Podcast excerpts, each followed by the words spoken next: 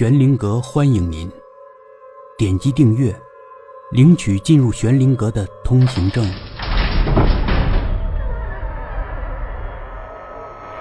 勿忘，第一集。刘姐在楼下犹豫了，她要上楼去找雪儿的父母，但走到楼下的时候，她又犹豫了。她还是半年前在雪儿的告别仪式上。第一次见到雪儿的父母，他坚持去参加的，但是在殡仪馆告别大厅里，见到雪儿痛不欲生的父母的时候，他甚至连打招呼的勇气都没有。刘姐的儿子壮壮和雪儿在本市的同一个大学念书，相识相恋，在学校的假期里，两人向家长撒了谎，偷偷跑到外地的一个旅游景点，过起了二人世界。他们的资金不多，因此，他们找了一个小旅馆。两人洗澡的时候，安装不太规范的热水器漏气了，两人煤气中毒，都昏了过去。第二天才被人发现。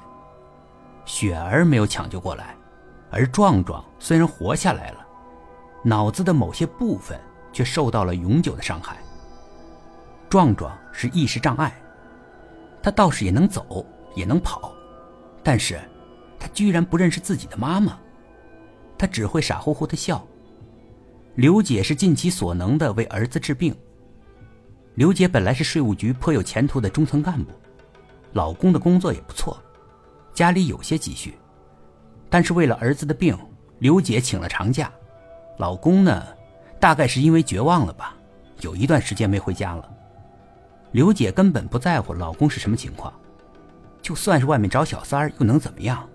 离婚也没什么，他的全部注意力都集中在壮壮的病上，别的他什么都不在乎。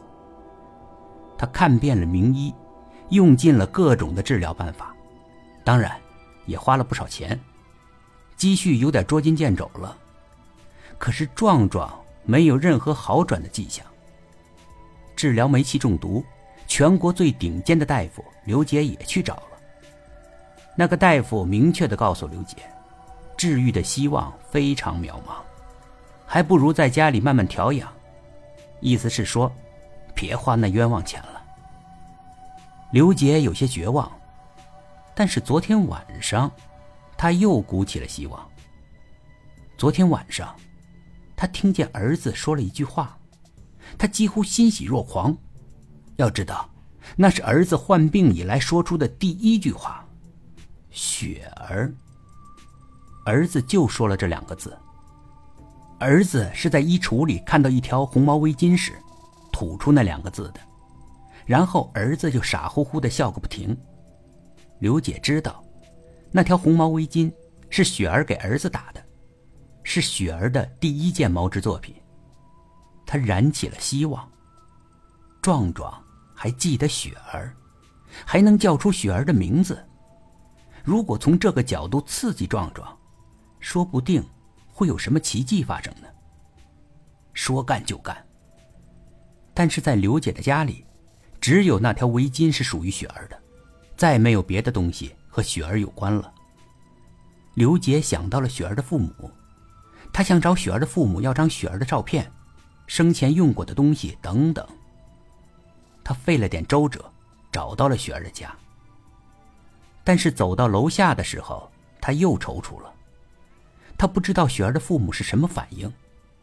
他甚至可以肯定，雪儿的父母一定恨壮壮，就是因为壮壮他们的独生女儿就这么离开了。他们能不恨他吗？他们会帮壮壮吗？刘姐完全没有把握。